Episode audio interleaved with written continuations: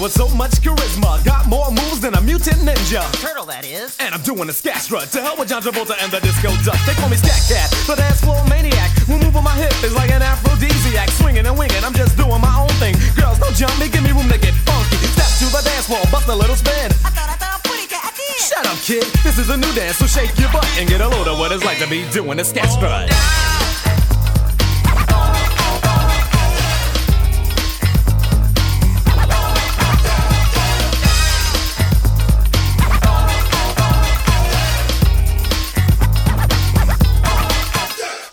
Now Jack was nimble and Jack was quick, but it was Scat Cat that made Jack trip. I burned him on the butt with a flick of my Bic, and then I go ran away with the candlestick. I got all the right moves, ladies think I'm lovable. Love to wine and dine, sipping on bubble. But most of all, I like dancing, y'all, and doing my scat strut from wall to wall. It's as simple as it gets. Just stick out your neck, lift up your leg, and step to the left. Now shake a little as you groove to the beat. Bend over, shake your big booty, and if you get dizzy from shaking your butt, you must have shook the wrong end. You ain't doing the scat strut. As we go a little something like that. Yeah, please your soul. Hmm. Yeah. Things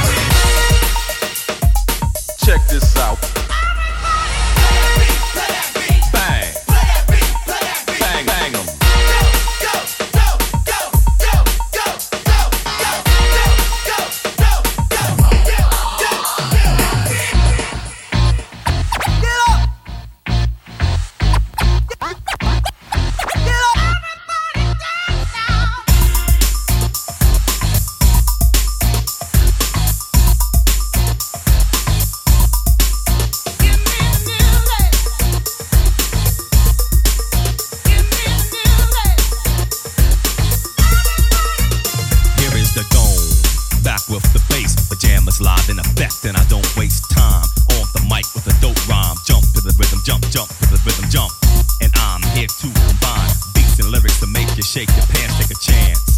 Come on and dance, guys. Grab a girl, don't wait, make a.